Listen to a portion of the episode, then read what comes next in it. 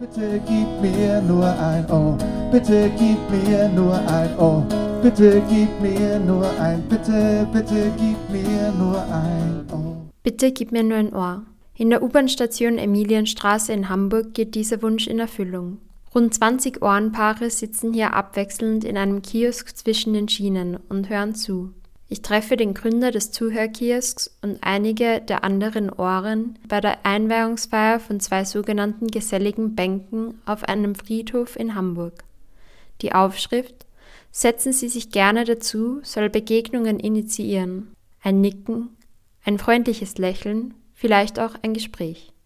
Ich spreche mit Christoph Busch und einem der freiwilligen Ohren über den Zuhörkiosk und das Zuhören. Die erste Frage, Sie haben diesen Kiosk in der U-Bahn-Station ja ursprünglich als Ort zum Schreiben gewählt. Wie kam es dazu, dass Sie an diesem Ort Menschen ihr Ohr leihen? Ja, das, äh, ich habe dann, während ich den Ort renoviert habe, das ist ja ein richtig ehemaliger Kiosk zwischen den Gleisen, habe ich ein Schild rausgehängt, ein Plakat selbst gemalt, dass ich auch gerne Geschichten höre.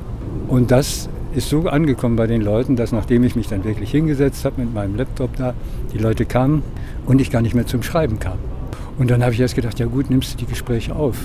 Und ich habe auch über 200 Gespräche aufgenommen.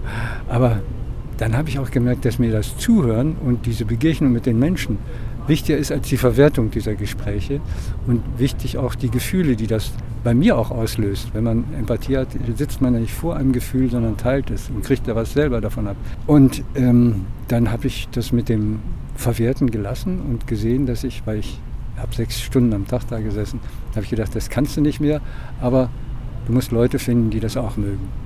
Und das war vor fünf Jahren und jetzt sind wir so ungefähr 20 Leute, die im Wechsel zuhören. Was haben Sie denn in Ihrer Zeit in diesem Kiosk über das Zuhören gelernt?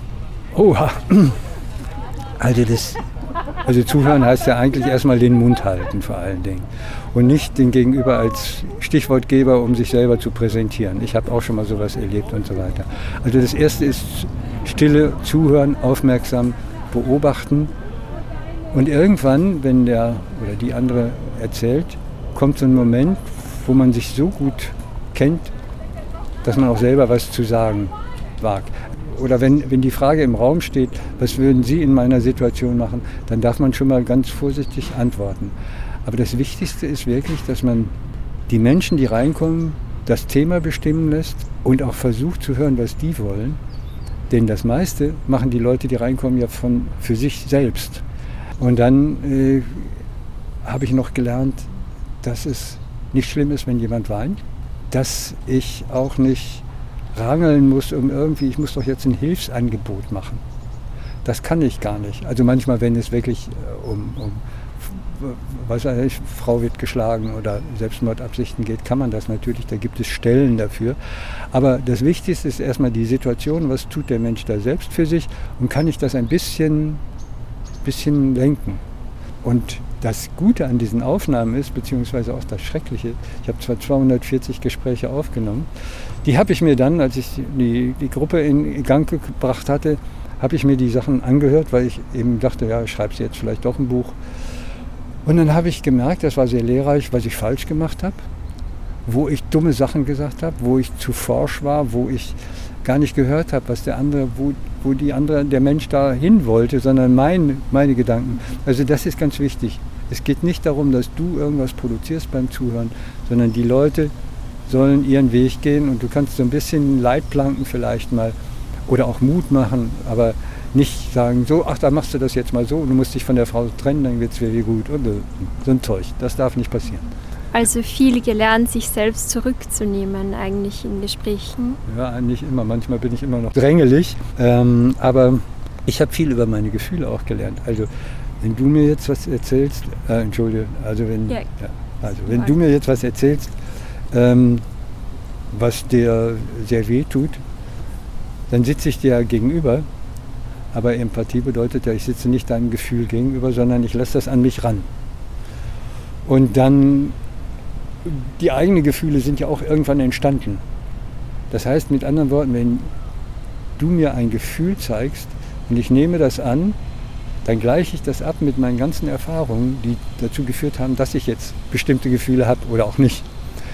Und so kann ich natürlich unheimlich viel lernen über mich und über Gefühle überhaupt und über Menschen sowieso. Christoph Busch erzählt weiter, dass das Zuhören an sich gar nicht die große Kunst ist, sondern dass es vielmehr das Erzählen ist, das vielen Menschen schwerfällt. Er spricht von einer Zeit, in der wir von schönen Bildern umgeben sind und gelernt haben, uns zu präsentieren.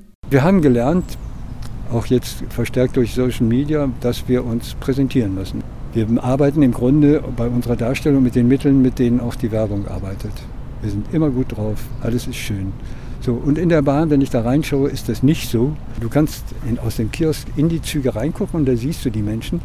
Und du siehst plötzlich, die sehen alle nicht glücklich aus. Die sehen nicht alle unglücklich aus. Die sehen einfach, viele sind erschöpft und müssen auch, können ihr wahres Gesicht auch zeigen, weil sie in dieser U-Bahn, in diesem Tunnel, in dem sie da vorübergehend sind, auch nichts sich produzieren müssen. Die Anonymität des U-Bahn-Tunnels erlaubt uns, unsere glückliche Maske fallen zu lassen, unsere wahren Gefühle zu zeigen. Mit dem Zuhörkiosk ermöglicht Christoph Busch Menschen, ihre Fassade ganz fallen zu lassen und geschützt durch Anonymität Geschichten zu teilen, die oftmals nicht die glücklichen sind, die wir auf Social Media präsentieren. Das erfordert eine ganze Menge Mut. Ich spreche mit einer freiwilligen Helferin. Ob sie Erwartungen hatte, bevor sie sich vor etwa vier Jahren das erste Mal in den Kiosk gesetzt hat? Nein, Neugier.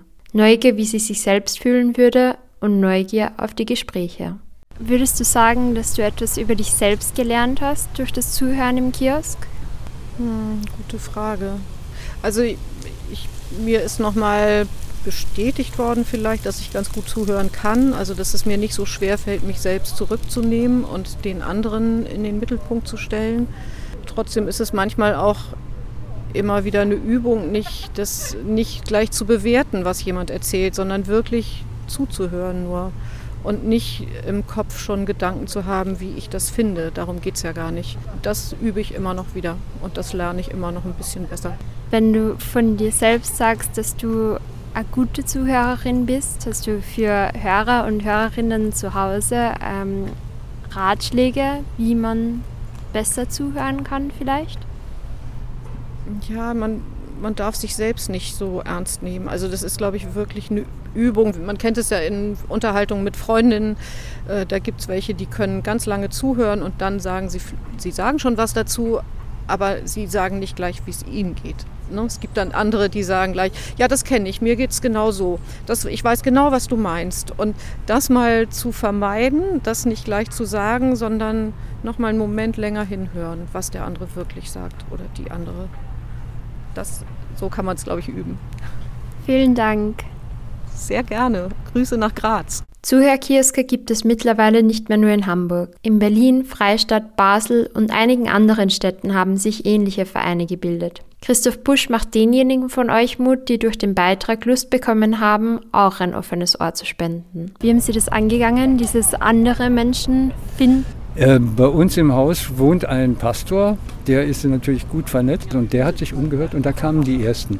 Und dann ist das wie von selbst gegangen.